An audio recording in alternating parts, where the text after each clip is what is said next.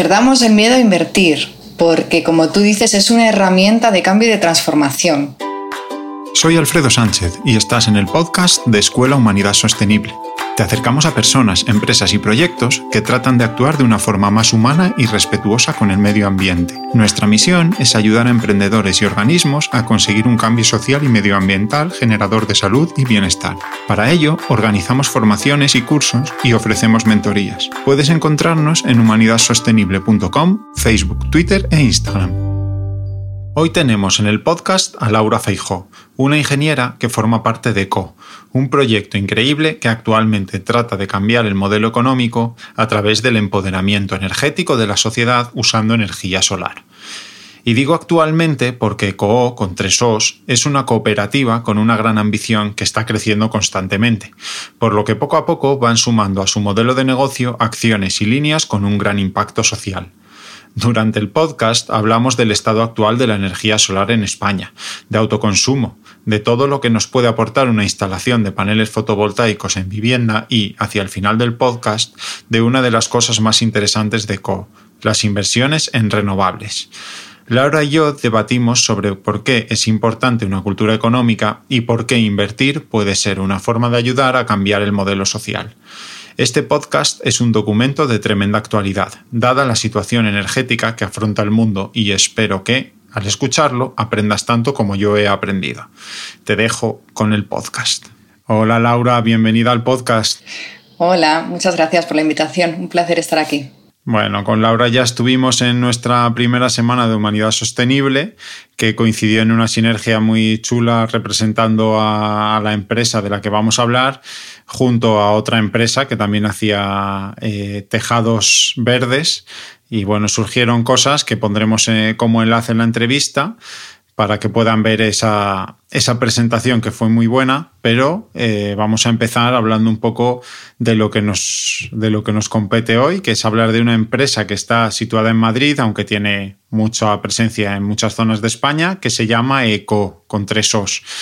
Y es una empresa que se dedica eh, al mundo de la energía solar, aunque tiene muchas cosas y vamos a ir desgranando poco a poco y una, una, parte de esa empresa es Laura. ECO es una cooperativa y esto, bueno, para la gente que nos escucha en América Latina, no sé si tienen todos claro qué tipo de empresa es una cooperativa, pero en una cooperativa la gente que forma parte de la empresa son a la vez eh, socios o parte de la empresa en forma activa comprenden la empresa. Entonces, Laura no solo es una trabajadora de ECO, sino que ECO es su empresa, por así decirlo. Así que Nada, Laura, quería preguntarte antes de meternos en ECO, pues que nos cuentes un poquito sobre ti, quién eres y, qué haces y por qué acabaste en ECO. Yo me llamo Laura Feijo. Soy ingeniera industrial, hice mi carrera en, en la Carlos III, en la Universidad Carlos III en Madrid. Y lo cierto es que desde siempre me movieron mucho las temáticas sociales. Es decir, yo era ingeniera y me gustaba la ingeniería y estudié ingeniería porque me considero una persona muy técnica y muy pragmática pero es cierto que siempre quise encaminar mis estudios de ingeniería hacia otros valores, que diese algún tipo de valor añadido. Es por eso que cuando acabé la carrera, mi primer trabajo fue en Níger, de hecho, eh, con Acción contra el Hambre. Después de eso he estado trabajando en cooperación una gran parte de mi carrera profesional en diferentes ONGs, tanto en terreno, en África, en América Latina, como, como en sede, en Madrid. Y lo de eco, la verdad que me vino un poco de, como pasan estas cosas, ¿no? Un poco de, mm, de suerte, de suerte y de sorpresa, sin, sin, haberlo buscado. Es cierto que yo ya conocía ECO, a la organización, porque tenía un amigo que trabajaba allí y porque me llamaba mucho la atención lo que hacía, que al fin y al cabo es buscar la transformación del modelo energético a través de las personas. Por lo tanto, eso conectaba mucho tanto con lo que había estudiado como con mi pulsación vital. Y un poco por casualidad acabé allí porque tenían un pico de trabajo y necesitaban a alguien ya y yo estaba disponible. Y ese pico de trabajo pues se fue convirtiendo en algo más estable.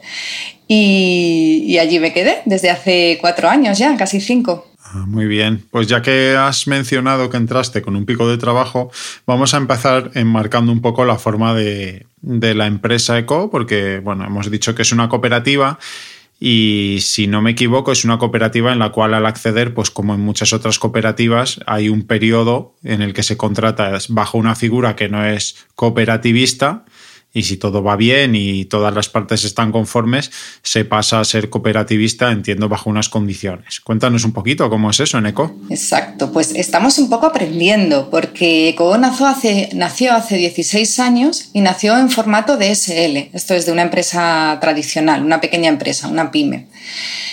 Pero bueno, por las vicisitudes, por cómo ha crecido ECO, por lo que hacemos y cómo lo hacemos, sobre todo, nos dimos cuenta de que mm, esa forma jurídica no acababa de encajar con la organización.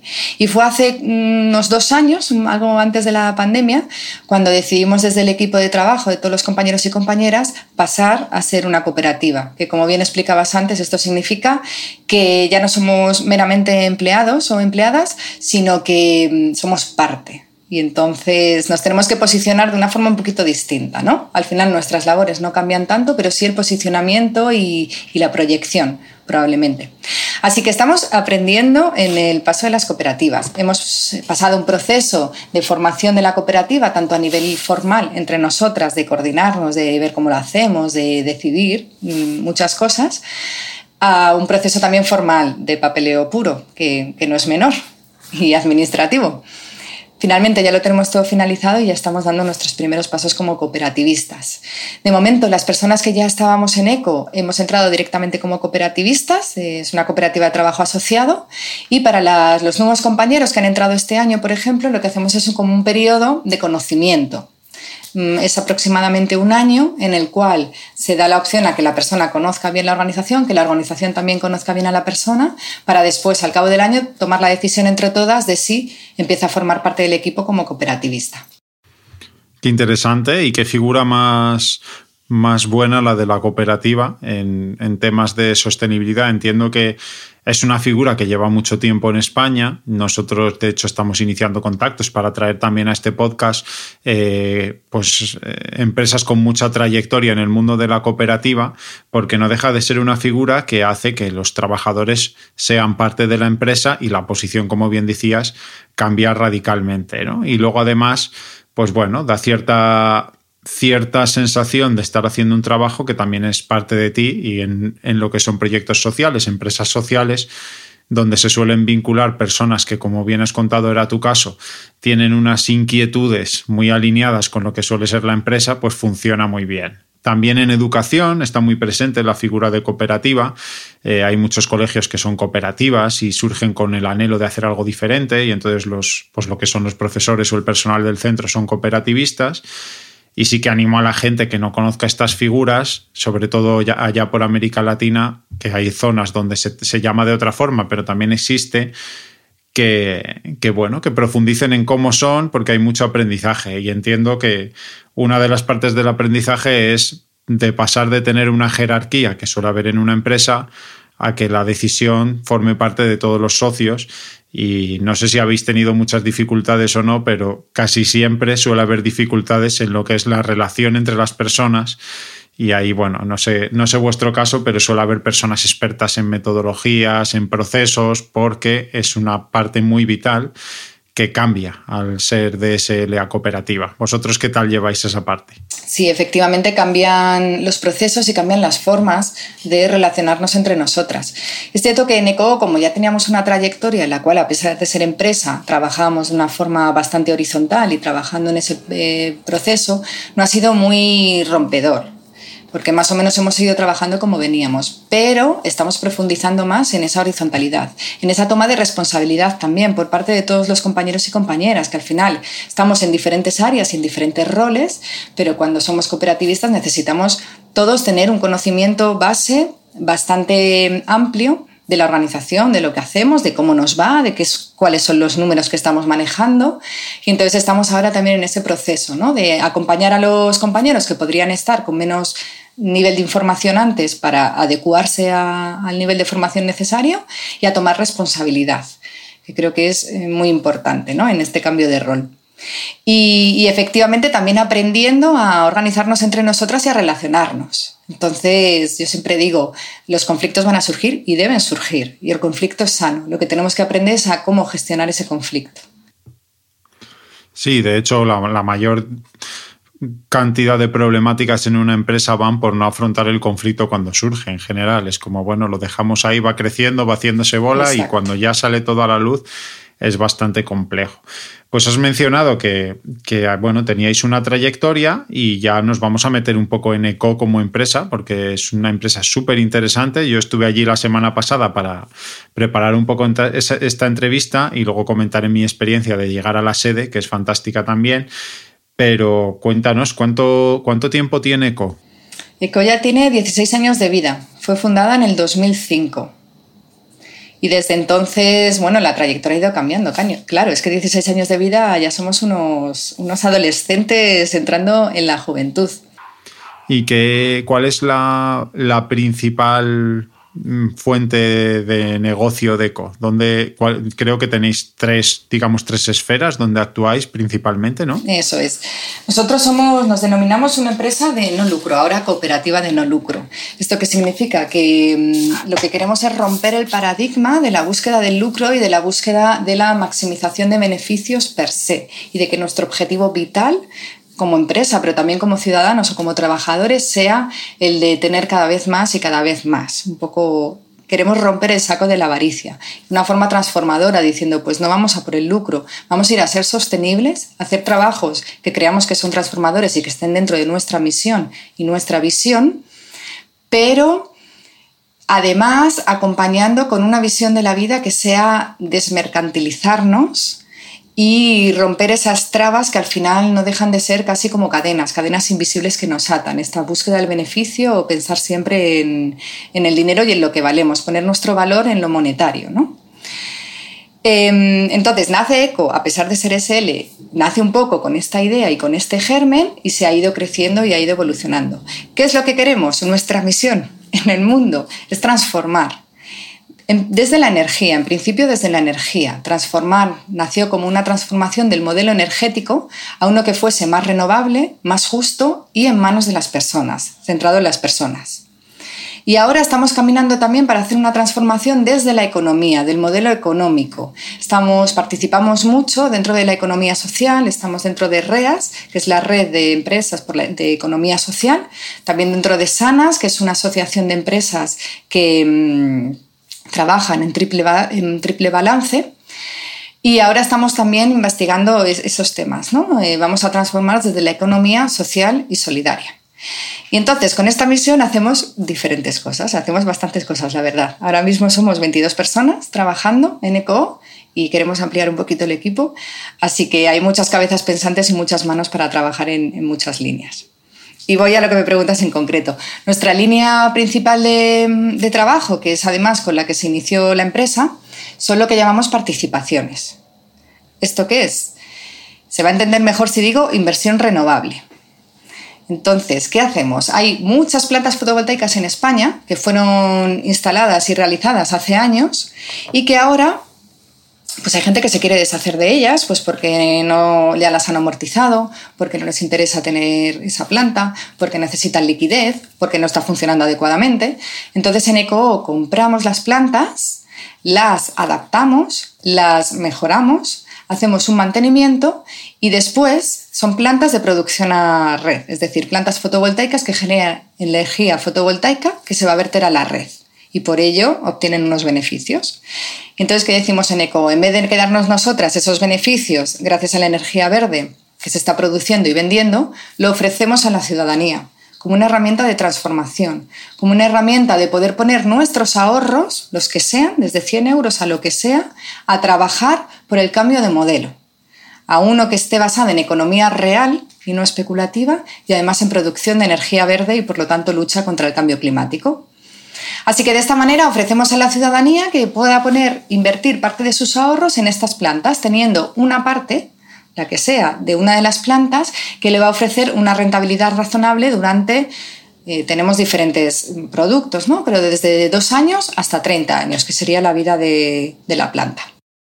O sea que una de las funciones de ECO es eh, dedicarse directamente a la gestión e instalación de, plantas solares. Entiendo que esas que compráis, pues hay mucha actualización, la tecnología evoluciona mucho, pero ese, ese revés que tenéis de a la vez ofrezco a la ciudadanía la posibilidad de colaborar en este proyecto obteniendo una rentabilidad es algo bastante innovador. Luego, luego hablaremos un poquito de inversiones, pero sí que me gustaría, ya que estamos hablando de energía solar, enmarcar un poco la situación actual de la energía solar, ¿no? Porque la energía solar, bueno, hay gente que es muy experta en ella, pero en general la gente desconoce un poco los diferentes usos y qué ha pasado con la energía solar, y más en nuestro entorno, que es España.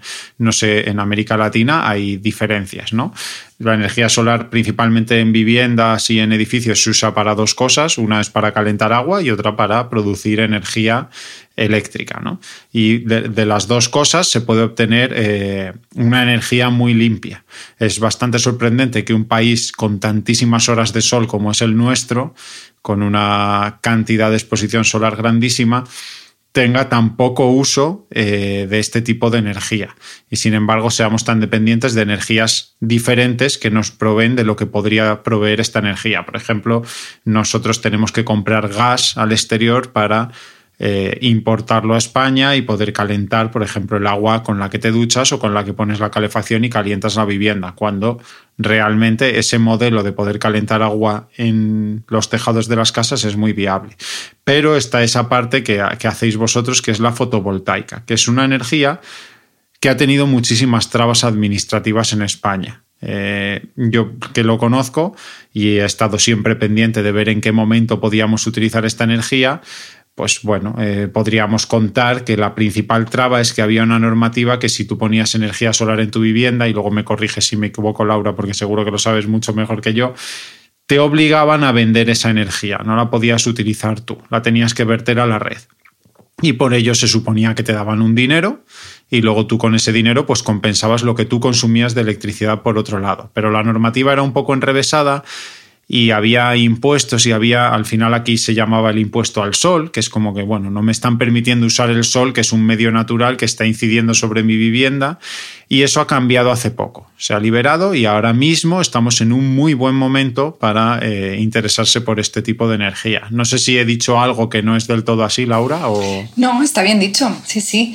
Digamos que la energía fotovoltaica, esto es producir energía eléctrica, la que sale del enchufe, a través de de placas fotovoltaicas y por lo tanto a través del sol, tenemos como dos tipologías de instalaciones así muy, muy grosso modo.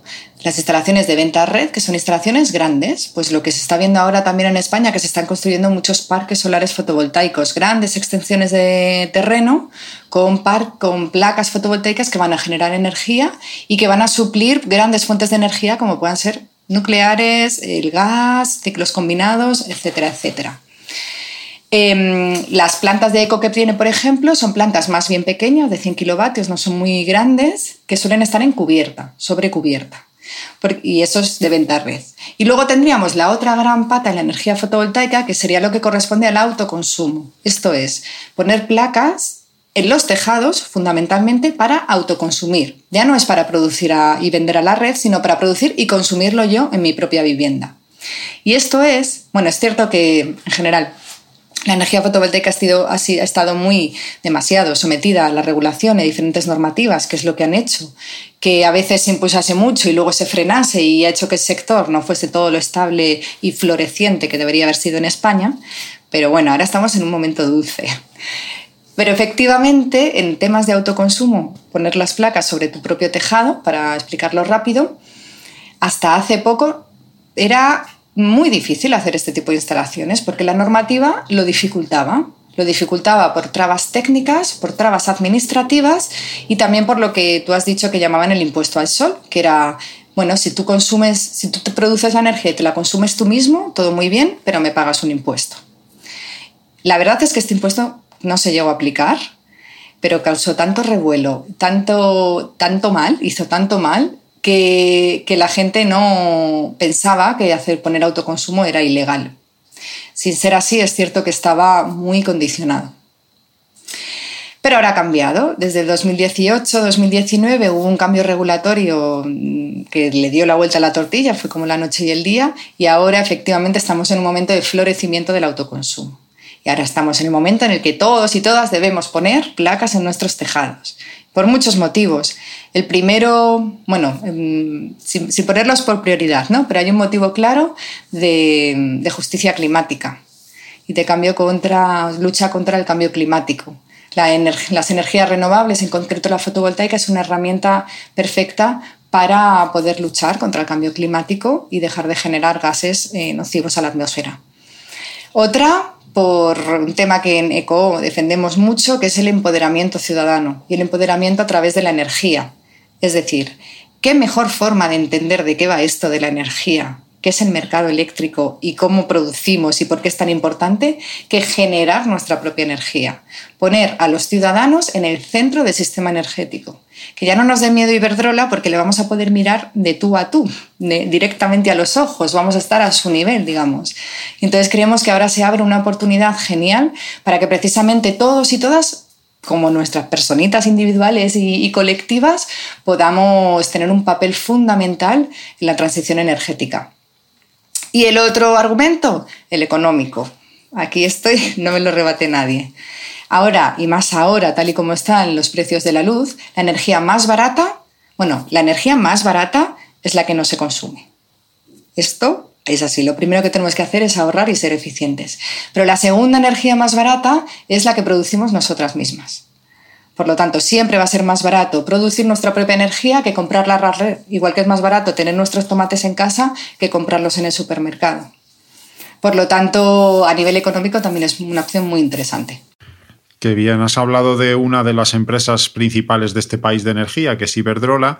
Eh, España en el sector energético tiene una peculiaridad y que frente a muchas otras eh, grandes naciones de Europa no tiene ninguna empresa pública de energía que las había hasta hace poco, ahora no la hay, es un mercado totalmente liberalizado y, bueno, siendo muy críticos con cosas terribles, especialmente que en la factura que pagamos los ciudadanos de energía, un altísimo porcentaje de la factura no está destinado a lo que hemos consumido, sino a pagar una serie de cosas alternativas. Ese impuesto que comentabas al sol se argumentaba en su día que era para poder mantener la red que igualmente ibas a usar porque hay cables, porque, pero bueno, el caso es que eh, grandes empresas de energía, como las que has mencionado, son dinosaurios energéticos que están en una transición, pero que tienen muchas trabas para ser ágiles en el cambio.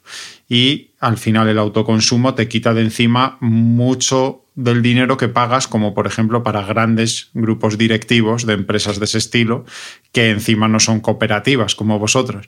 Y siendo críticos, aquí en España se dice mucho, pero es verdad, los consejos de administración de muchas grandes energéticas están colmados de políticos que en su día estuvieron en altos cargos en España. Y en América Latina esto será mucho más acuciante porque ahí, no podemos dejar de lado que hay cierto grado de, llamémosle corrupción o como le queremos llamar. Así que una solución como la que comentas es súper eficiente. Aparte de que empresas como Eco, y hay muchas otras, yo conozco algunas como, bueno, o La Luz, o empresas que, que no, son, no hacen lo mismo que vosotros, pero sí están en, en la venta energética producen un cambio en la forma de obtener la energía y la energía que compramos proviene de renovables, que eso ayuda al planeta, también podemos nosotros producir nuestra propia energía.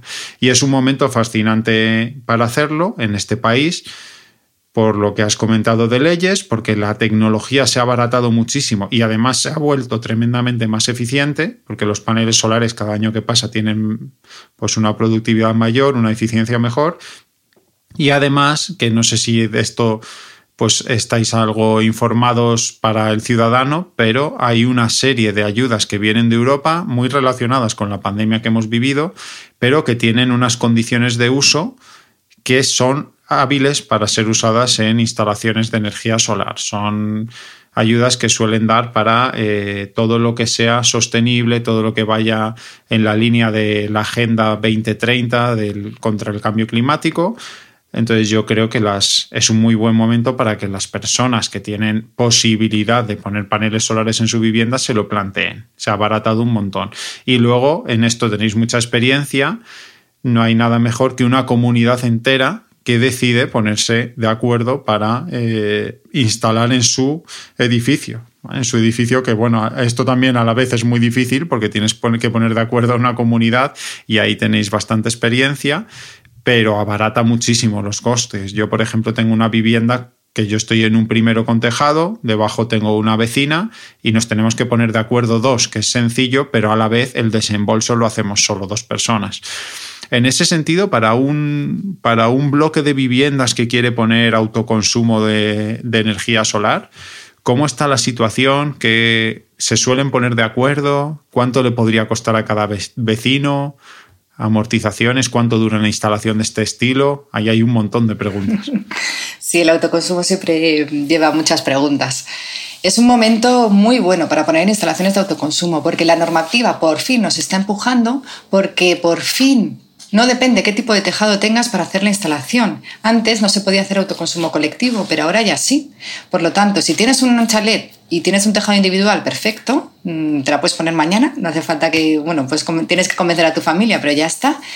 Y si tienes un tejado colectivo, vives en una vivienda de edificios vertical, que en España es el más del 60% de las viviendas, también puedes. Por lo tanto, mm, hay que hacerlo hay que hacerlo, porque es que todos los tejados van a tener paneles y no es ahora, es dentro de cinco años o dentro de diez, así que ¿por qué no empezar ya? En el tema de comunidades de vecinos, nosotros efectivamente estamos trabajando mucho y hay cada vez más interés y esto es genial porque cada vez llegan más peticiones y más gente interesada en hacer autoconsumo, que hace un año y medio no ocurría. Es decir, está cambiando el sector de una forma radical y muy rápidamente.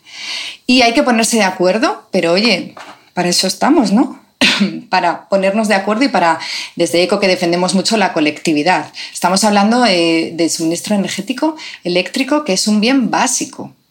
Entonces, ¿por qué no hacemos que las empresas dejen de lucrarse, que hablábamos al principio, ¿no? dejen de lucrarse mm, mercadeando con un bien básico y empecemos nosotros mismos a generar nuestras propias necesidades y a poder cubrir nuestras propias necesidades. Y esto es el autoconsumo. De todos modos, por eh, aclarar también, porque es una duda habitual, el hecho de tener una instalación de autoconsumo no significa que nos desconectemos de la red. ¿De acuerdo? Vamos a seguir conectados a la red, que nos va a seguir dando suministro por las noches, por ejemplo, cuando ya no haya sol o los días muy nublados o lo que sea. De forma que así evitamos tener baterías y así las instalaciones son mucho más viables. Pero es que además, si ya tenemos una red que funciona, que es nuestra, que es un bien público, que hemos pagado entre todas y todas, la tenemos que usar. Entonces, lo que decía antes, en vez de querer desconectarnos de Iberdrola, vamos a mirar a Iberdrola a los ojos y decirle, oye, vamos a hacer las cosas bien y, ya no eres un gigante porque yo mm, me voy a poner a tu nivel, digamos, ¿no? Em, me estoy despistando de la pregunta. Pero. Hablábamos de rentabilidades también, de cuánto tiempo, porque, bueno, una familia decide invertir. Yo, porque, porque la gente lo conozca, lo he hecho hace poco eh, y estoy en proceso para instalarlos. Y para mi vivienda, que es una vivienda de 100 metros cuadrados, tres habitaciones, dos baños, unifamiliar, me recomendaban cuatro paneles solares y el precio de los cuatro paneles solares instalados y dando servicio bajaba de los 4.000 euros. Estamos hablando de una cantidad que hace años era impensable. Eso es. Y en un colectivo baratamos un poquito más porque al final hacemos una instalación más grande y el hacer una instalación más grande hace que el precio por panel sea más barato. Por lo tanto, en un colectivo generalmente hablaríamos probablemente de menos potencia, porque no hay tejado para tantos, ¿no? no hay tejado para todos, pero a lo mejor una familia que quiera tener un kilovatio y medio o dos kilovatios lo podrían estar instalando por unos 3.000 euros, así cifras globales muy grandes. En unos periodos de amortización que fácil se amortiza dependiendo del caso y del consumo y etcétera, pero vamos a decir entre 5 y 10 años. Es decir, entre 5 y 10 años estás pagando la instalación gracias a los ahorros directos en tu factura, ahorro directo en tu factura de la luz, y a partir de ese momento ya son ahorros netos. Para una instalación que va a durar 30 años tranquilamente. El inversor, que es uno de los elementos clave, tiene una vida útil de unos 10-15 años, pero no es la parte más cara de la instalación. Se cambia cuando falle y se pone otro, sin más. Y los paneles nos aseguran una vida Mm, con mucha producción durante 25 años los fabricantes, pero es que después van a seguir funcionando.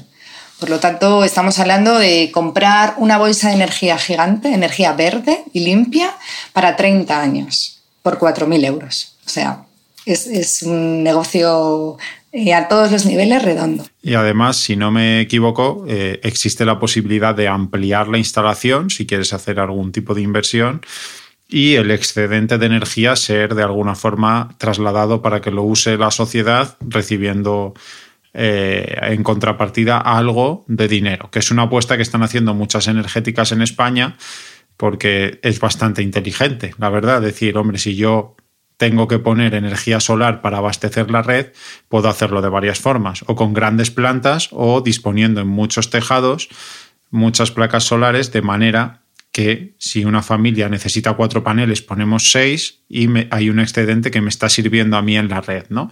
Entonces ahí hay un mundo que se está abriendo, que tiene que ver también con la rentabilidad, con la economía, que ya hablábamos, y que, y que a mí me interesa muchísimo.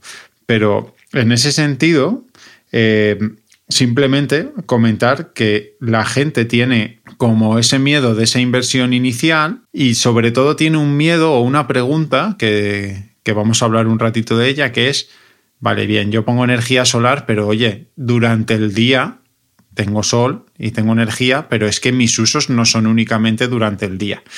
Y ahí hay una, una cuestión que también es muy cultural y que tenemos que, dar mucha docencia al respecto y es de qué formas podemos trasladar ciertos usos energéticos a los tramos donde tengo autoabastecimiento.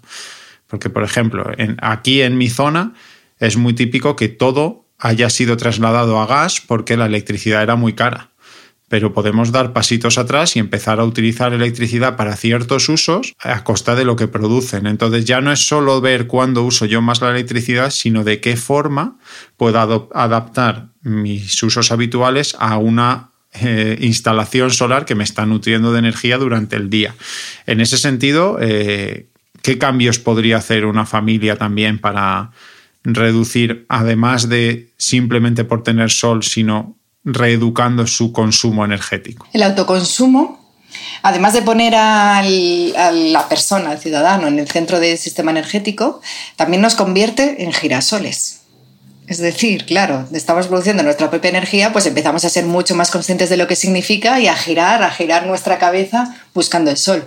Y esto es lo que sucede de una forma casi mágica al poner nuestros propios paneles, que vamos a intentar consumir el máximo de electricidad posible durante las horas de sol, que es cuando me sale gratis, cuando pago cero. Entonces hay muchas, hay mm, diferentes mecanismos y herramientas para poder lograr esto. Desde sistemas de monitorización que nos pueden decir cuánto está produciendo mi planta y cuánto está consumiendo mi casa para que tengamos mayor conciencia e información de lo que ocurre en los flujos energéticos en nuestro hogar. Después, la utilización de em, de electrodomésticos con mayor o menor grado de inteligencia que podamos programar, por ejemplo. Hablamos este, esta jocosidad, ¿no? Esta broma que ha sido de lo de poner la lavadora a las 3 de la mañana y demás. Bueno, pues vamos a poner la lavadora a las 12 del mediodía. Y además, si lo hacemos con algún tipo de temporizador que tenga el propio electrodoméstico o enchufes que nos permiten temporizar, pues ya lo podemos programar. Hay algunos otros sistemas un poquito más sofisticados también que nos, permiten hacer una especie de smart home y que podamos controlar desde el móvil electrodomésticos y demás. Más sofisticado, un poco más caro, pero también existe.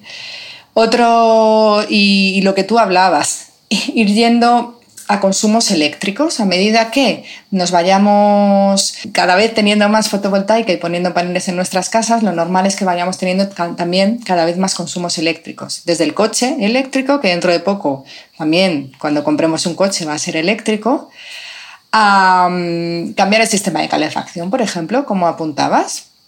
No es un cambio sencillo dependiendo de cómo sea la casa, pero las nuevas viviendas que estamos viendo ya, sistemas de aerotermia la aerotermia es una especie de, aire acondicionado más sofisticado y más eficiente, de forma que vamos a calentar y enfriar nuestro hogar con electricidad.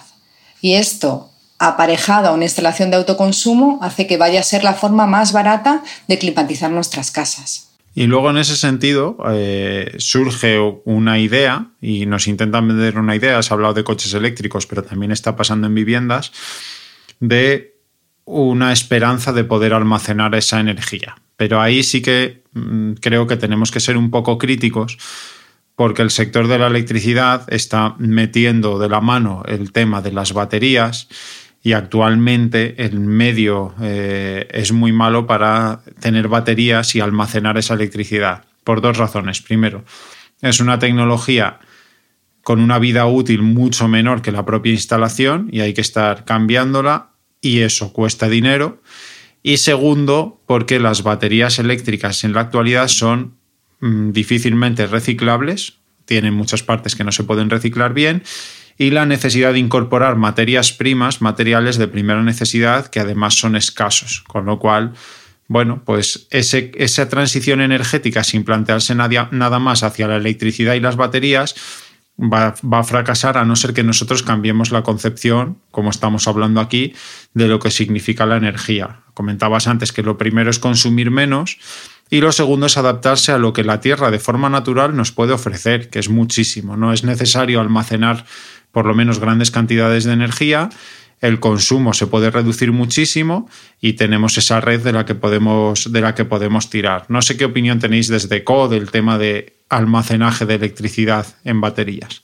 El almacenamiento también va a mejorar y yo creo que también va a ser una herramienta más para esta transición energética y ecológica. Y es verdad que el almacenamiento puede ser un buen, un buen componente de una instalación fotovoltaica.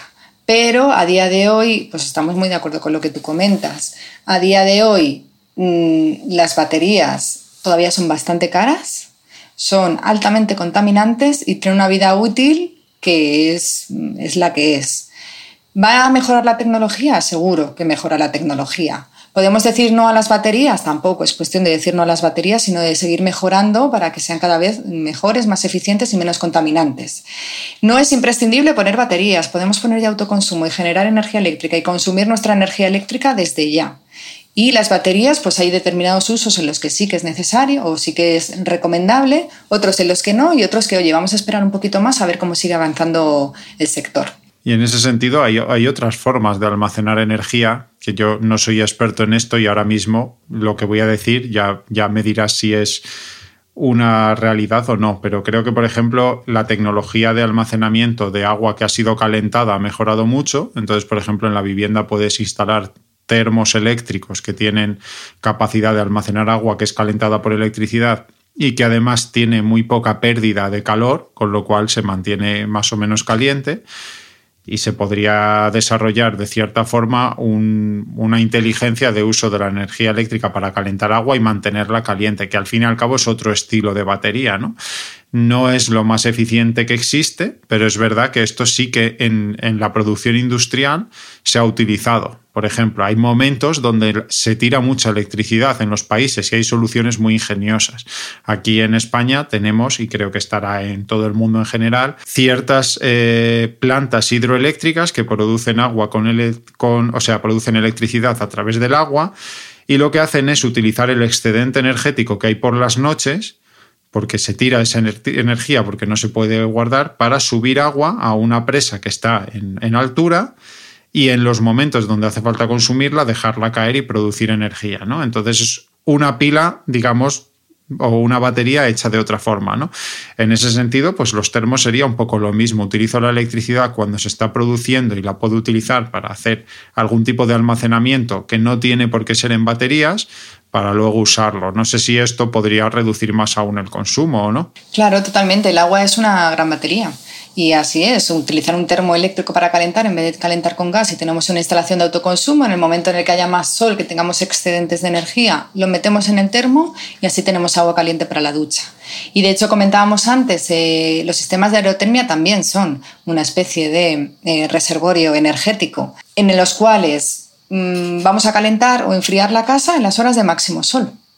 Y como vamos a construir cada vez mejor que esto también es importante, la eficiencia energética en las viviendas de forma que estén bien aisladas, vamos a calentar o enfriar, vamos a poner el caso de calentar la casa, no se va a escapar el calor y aunque calentemos a las 12 de la mañana con el sol, nos va a permitir eh, tener la casa cómoda también por la noche o reducir mucho la cantidad de energía que le tenemos que meter por la noche para calentarla. Por lo tanto, sí, efectivamente hay sistemas alternativos que no necesariamente tienen que ser baterías que nos pueden ayudar a acumular esta energía. La verdad es que es un mundo que se va abriendo. Es verdad que en el sector de la construcción, y nosotros ya hemos hecho algunos podcasts, recomendamos uno que hicimos con EcoHabitat, que es una, una publicación que lleva mucho tiempo hablando en esta línea en la construcción hay que hacer grandes cambios. Ha habido una larga temporada donde solo premiaba la rentabilidad económica, Entonces las constructoras pues han hecho viviendas con el mínimo gasto en material posible y son terriblemente malas energéticamente, pero ahora sí se está imponiendo por conciencia de la gente, que eso tiene mucho que ver con la filosofía que tenéis de empoderar a la gente, de darle el poder energético, se están construyendo casas pasivas, casas que mantienen el calor o el fresco dentro, que no tienen que estar necesitando energía para cosas que tradicionalmente no ha sido necesario. Recuerdo también que grabé un podcast con Dictinio del Castillo, que es un, un arquitecto murciano, que me decía lo mismo, decía, pero ¿cómo vamos a hacer aquí en Murcia una zona de España súper calurosa, edificios todos de ventanales y cristales, y de toda la vida ha sido al revés, muros anchos, huecos pequeños y que mantengan el fresco, ¿no? Pues es retornar lo que siempre se ha hecho y nos daba la naturaleza con esa evolución tecnológica tan grande que se está produciendo en sistemas como son el solar. Y aquí hay una cosa que me gustó mucho de la, de la entrevista, bueno, la sesión que tuvimos con vosotros, y es que comentabais que es un cambio que está produciéndose y que cada vez más gente lo incorpora, pero que no es muy visible. Y eso es un problema también, porque la gente no está entendiendo cuánta gente, sobre todo en ciudades, se pone energía solar, porque al final está puesta en azoteas y no se ve. Eso es una realidad, ¿verdad?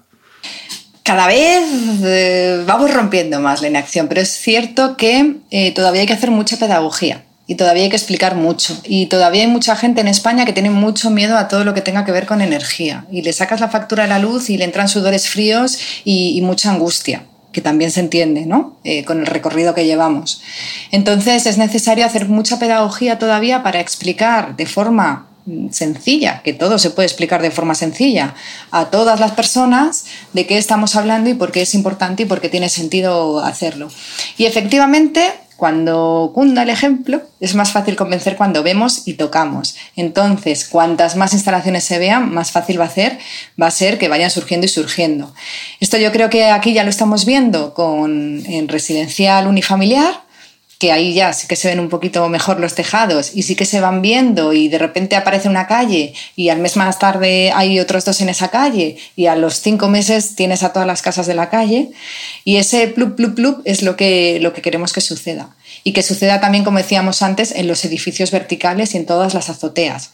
Que ahí es un poquito más complejo porque hay que convencer a más gente y porque se ve menos, pero que poco a poco y pasito a pasito lo, lograremos, yo creo. Luego tengo que decir también que la gente tiene que, investigar un poco porque hay beneficios más allá de la propia instalación. Por ejemplo, es habitual que muchos ayuntamientos te reduzcan ciertos impuestos si haces este tipo de instalaciones y eso la gente no lo conoce. Aquí en mi zona pagas el 50% del IBI, que es el impuesto sobre bienes inmuebles, que es lo que pagas por tu casa, que para un piso como el mío anda sobre 500 euros al año y estamos hablando de que paso a pagar 250 y eso ya es bueno, pues en cuatro años, una cuarta parte de lo que me ha costado la instalación solo con ese impuesto ya lo he amortizado, ¿no? Con lo cual hay ayudas de muchos tipos y hay que estar al tanto y preguntar en ayuntamientos y en, ese tipo de sitios. Pero luego también quería comentar que hay cierta tendencia a, a, las energías renovables y ha sido muy bien vista, pero en los últimos tiempos, y te quería preguntar por ello, se está viendo gente de pueblos y de zonas rurales que se manifiesta en contra de grandes zonas donde se pone energía limpia, no solo huertos solares de, instalación fotovoltaica, sino también molinos de viento para producir electricidad. Y ahí creo que vosotros también entendéis muy bien el porqué de esta reticencia. Y era preguntar un poco qué está pasando con eso. Sí, efectivamente. Y es normal, porque la gente quiere proteger sus territorios y tiene todo el derecho a hacerlo. Y es cierto que cuando instalas de forma masiva, aunque sea electricidad renovable, la instalas de forma masiva y como hablábamos antes, grandes parques solares fotovoltaicos que ocupan grandes cantidades de terreno, esto es normal que a la gente le haga sentir incómoda, a la gente de, los pueblos o de esas zonas, porque va a ser un impacto visual mm, claro Incluso aunque se haga con cuidado y no tenga grandes impactos medioambientales porque sea una zona porque no se haga en una zona protegida o por lo que sea, va a tener impactos, porque la gente la tierra es la tierra, y pensar que tu tierra va a dejar de estar disponible para ti, sino que va a haber una instalación durante años y años, es, es, muy costoso. Los molinos de viento es algo similar. Y además, ¿qué ocurre también? Que estos grandes parques muchas veces están en manos de los mismos de siempre. Las grandes empresas, las empresas del oligopolio, grandes fondos de inversión, requieren grandes cantidades económicas que al final lo que hace es que eh, esa, esa energía vaya a estar en manos de los grandes y de los poderosos y entonces que la gente de territorios de sus pueblos sienta que les están robando parte de su riqueza para que otros se puedan lucrar aunque se esté generando energía verde. Y yo creo que es absolutamente comprensible. Y lo que hay que buscar son alternativas. Ni todo es blanco ni todo es negro. Vamos a movernos en la zona de los grises, aunque a veces cueste más. Vamos a buscar alternativas. El autoconsumo sobre cubierta es una alternativa clara. Estos ayuntamientos, hay muchos ayuntamientos, nosotros estamos trabajando con varios que quieren favorecer este tipo de instalaciones de autoconsumo sobre cubierta como alternativa a estos grandes parques solares y trabajar después también para que, si hay que hacer parques solares, que también tendremos que hacerlo si queremos cumplir los objetivos que nos hemos marcado en generación de renovables, vamos a hacerlo con sensatez y respetando todos los lugares y a todas las personas que se vean afectadas por ellos. Y ahí además decir que surgen sinergias que se pueden aprovechar, porque en esa charla que tuvimos surgía una, las ciudades tienen muchas azoteas y, por ejemplo, pongamos el caso de Madrid, Madrid es una zona con mucho calor en verano, donde es difícil plantar en azoteas cosas porque no hay sombra, es una superficie diáfana, y los paneles solares pueden servir para dar un poco de sombra a, la cubierta y en esos espacios incluso hacer plantación de, zonas verdes que absorban cierta cantidad de la lluvia que cae torrencialmente, que cada vez es más un problema, o que incluso absorba, la, eh, limpie el aire que tenemos. O sea que en, en realidad esas alternativas son necesarias. Y es verdad es verdad que al final hay una especie de uso del término sostenibilidad y de la Agenda 2030 a favor siempre de las mismas cosas, ¿no? Entonces la gente que tiene dinero pues empieza a encontrar la manera de aprovechar a su favor un cambio que también parte mucho o está mucho en la ciudadanía. Así que yo animo a la gente a que busque iniciativas como la vuestra, que bueno, creo que todavía no, estáis tan enmarcados en el, en el, sector de la vivienda unifamiliar, aunque ahora comentarás un poco, pero bueno, hay muchas iniciativas en este sentido y van creciendo y cada vez son más interesantes. Por ejemplo, si alguien quiere hacer una, instalación de autoconsumo en su vivienda unifamiliar, eh, ¿vosotros de qué manera podríais ayudar?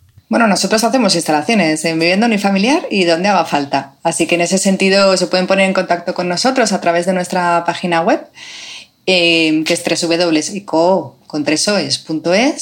y, y consultarnos lo que quieran. Hacemos proyecto llave en mano desde el inicio de explicar cómo funciona hasta el último papel que se necesita en la tramitación, tanto para vivienda unifamiliar como para vivienda colectiva como para organizaciones que llamamos, ¿no? Sector comercial, tiendas, edificios de oficinas. Mm, eh, hemos hecho instalaciones, por ejemplo, en Tríodos, en la sede de CEAR, en la sede de SEO Life, también en, en otro, naves industriales, es decir, mm, ponemos paneles donde, donde se pueda poner, donde haga falta, efectivamente, que, que hace mucha falta. Tenía entendido, no sé por qué, que todavía esa, esa de la unifamiliar no lo tocabais tanto, pero veo que sí, así que fantástico. Sí, sí. Y, bueno, vamos a meternos en, además de todo lo que ayudaríais a, las empresas, a los, bueno, a, los organismos públicos que quieran acudir a vosotros y a las personas en la parte de producción, en, en esa otra cosa que has comentado al principio, que es la posibilidad de, eh, lo has dicho de otra forma, pero no deja de ser invertir. El tema de las inversiones y el tema de la economía es otra de esas cosas que necesita muchísima pedagogía en este país. De hecho, suele ocurrir que las personas que están alineadas con los valores de sostenibilidad, los valores de un planeta más descontaminado, de valores muy sociales, se suelen alejar, no sé muy bien por qué, por propia iniciativa de la comprensión de lo que significa economía. Y la economía no es algo malo. Yo creo que realmente hace falta ahí muchísima pedagogía para entender que en realidad la palabra economía proviene de eh, saber gestionar los recursos del hogar y el hogar en nuestro caso es la casa pero también es la tierra y nosotros nos movemos en un modelo económico. Y como has comentado ECO también apuesta por transformar el modelo económico que es una de las cosas más fundamentales para que todo funcione. Si no pasamos a poner el ser humano como centro de todo en el modelo económico nada más será conseguible. Y actualmente, pues las empresas ponen el dinero, no ponen al ser humano en muchos casos en el centro. La educación pone a los contenidos y no pone al, al estudiante en el centro, ¿no? Y así podemos ir, con lo cual hay que hablar de economía. ¿Y por qué una persona debería invertir? Bueno, pues hay muchas iniciativas que surgen de gente inteligente que tratan de romper el poder que tiene ahora mismo tanto gobiernos como empresas sobre los bienes económicos que tenemos las personas. ¿no?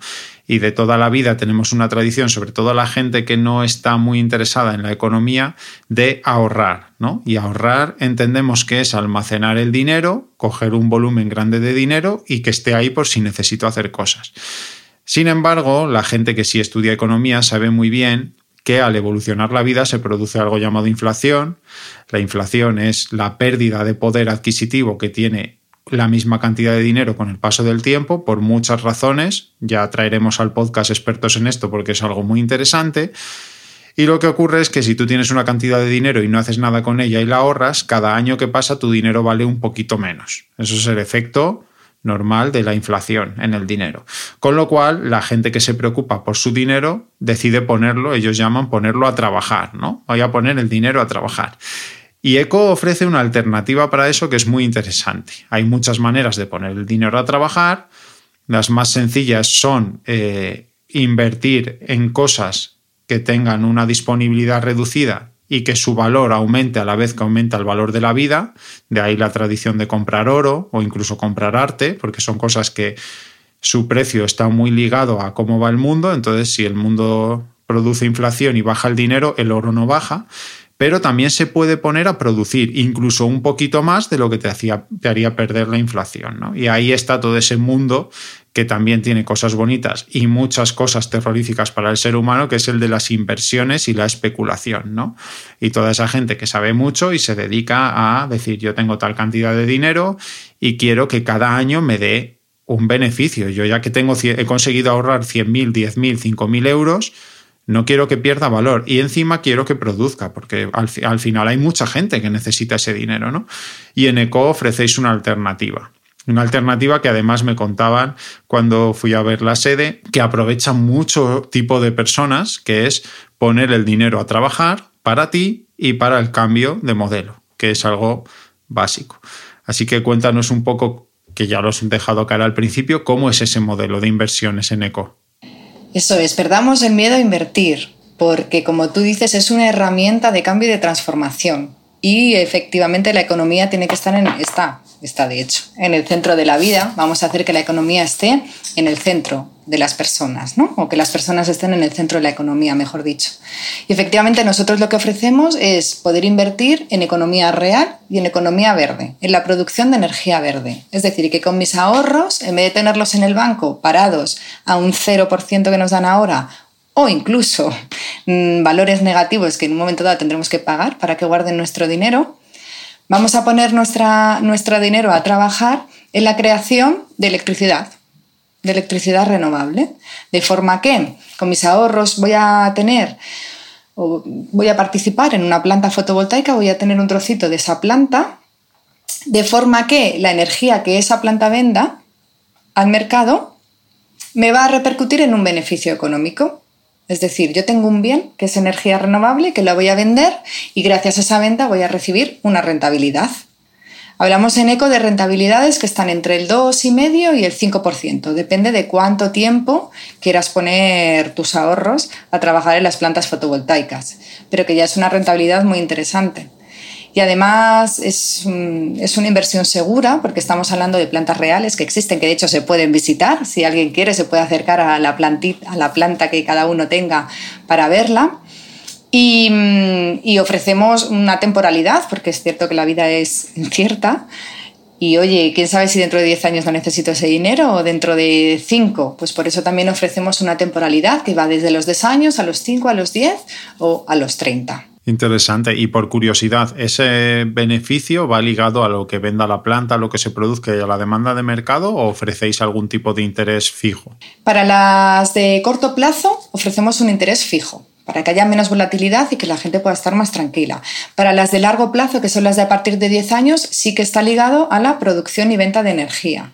También esto fue una decisión consciente, tomada, porque lo que queremos no es que pongas tu dinero aquí, como lo podrías poner en un fondo de inversión que mm, trabaje con armamento o con otro tipo de, historias. ¿no?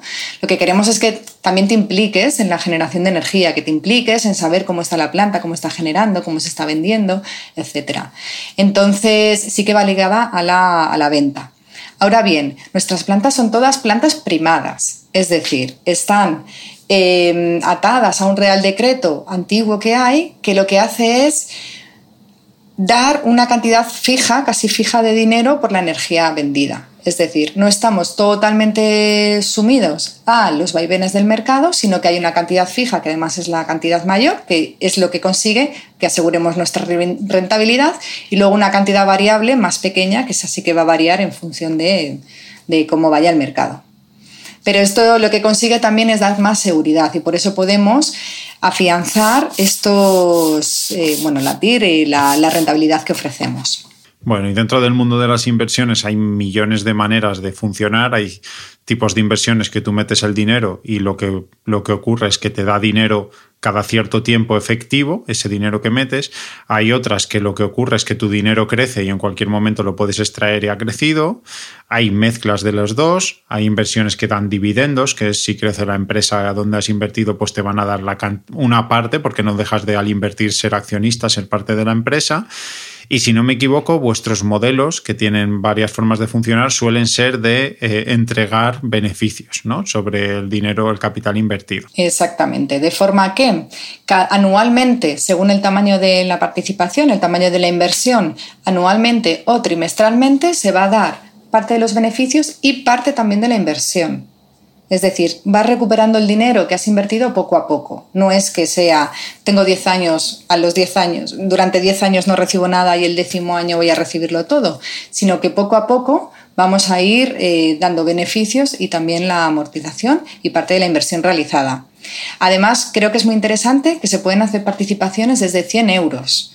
Por lo tanto, no estamos hablando de grandes cantidades ni de grandes mm, ahorros. Digamos que desde lo que tengamos podemos ya meter, como decíamos, nuestro dinero a trabajar en este tipo de, plantas fotovoltaicas y en este tipo de sistema. Pues yo animo a la gente a que les informe dentro, no sé si es viable hacerlo desde fuera del país, ahora nos comentas, pero que se interese. Sobre todo, si no tenéis mucha noción de lo que es invertir, os diría que perdáis el miedo yo sé que en muchos casos es difícil, yo siempre hablo de inversiones y siempre digo lo mismo, ojalá tuviese que invertir, porque también depende de las condiciones de vida, se puede invertir más o menos, pero hay un movimiento muy importante de conocimiento de cómo funciona el modelo económico por parte de mucha gente que está proporcionando iniciativas interesantes. Por ejemplo, toda esta nueva ola de Bitcoin y criptomonedas surge de la idea de descentralizarse y de poder guardar tus ahorros de otra forma, ¿no? Y es muy interesante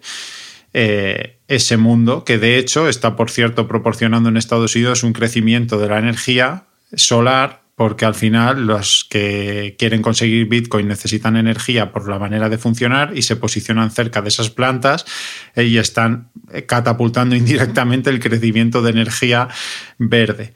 Pero sí que animo a la gente a que se meta eh, en este mundo de las inversiones en energías verdes que ahora mismo están creciendo muchísimo, que están muy apoyadas por todos los gobiernos y eso les da mucha fuerza y es un valor seguro, no tienes nada que perder. Y desde ahí puedes empezar a comprender cómo funciona el dinero, cómo funciona la economía y generarte una cultura económica. Que yo personalmente cuando la gente dice, pero economía en los colegios no es tan importante, mejor valores, y digo, ya, pero es que la economía es un valor.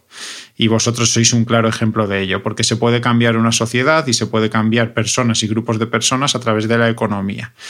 Y para poner un ejemplo de por qué sois un valor, voy a contar una anécdota que me contaron y es cuando llegáis y compráis una planta, porque en España eh, se ha hecho por normativa eh, en, algunos tiempos la posibilidad de que tus terrenos que eran rústicos y que no podías hacer nada con ellos salvo plantar, se les dio, se les concedió el poder poner eh, plantaciones de energía, por así decirlo, ¿no? Paneles solares. Entonces, mucha gente se lanzó a hacer huertos solares, pero es verdad que hay gente que, ya no los quiere y vosotros pues los adquirís. ¿Qué ocurre? Que hay que poner la, la planta en orden.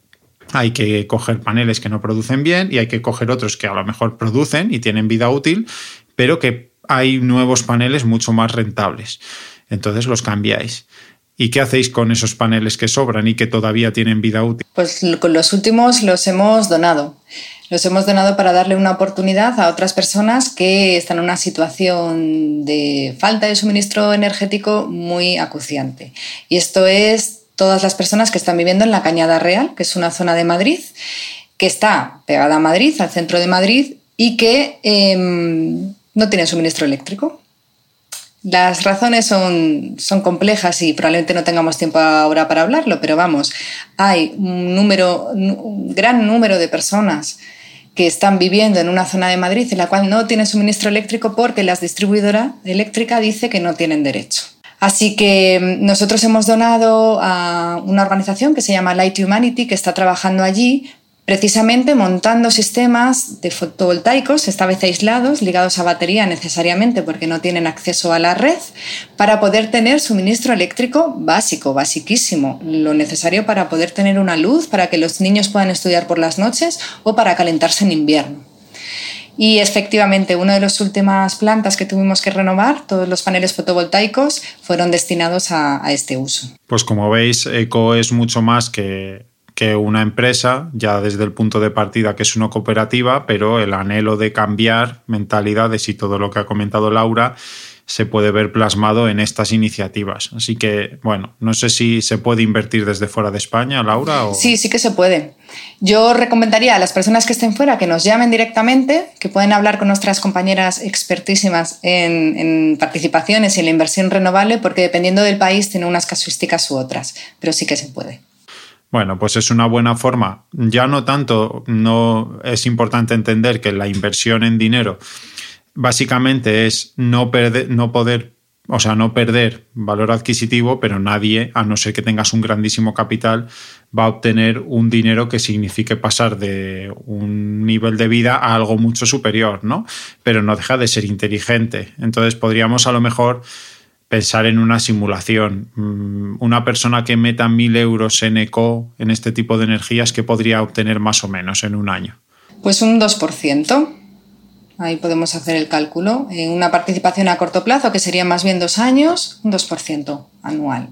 Muy bien, bueno, pues un 2% de mil euros son 20 euros, pero también hay que entender que si los mil euros los tienes ahorrados en el banco y no haces nada con ellos, eh, la estimación es que suelen perder en torno a un 2-3%, de, que es la inflación media, con lo cual no solo no tendrías mil, sino que tendrías menos. Sí, además es tener el dinero para otros usos, quiero decir, con esto estás potenciando otro tipo de proyectos, como puede ser la generación de energía verde u otro tipo de proyectos. Ya no es no solo es que esté parado y esté perdiendo valor por estar parado, sino que además gracias a eso impulso impulso otras acciones y me llevo 20 euros. Pues genial si me llevo 20 euros, pero es que además hay otros motivos detrás también. De hecho, siendo un poco, un poco estrictos en el término, no solo estás propiciando que otras personas puedan utilizarlo para hacer algo que tenga impacto en la sociedad, que es lo idóneo, sino que estás dejando de propiciar que una entidad bancaria lo utilice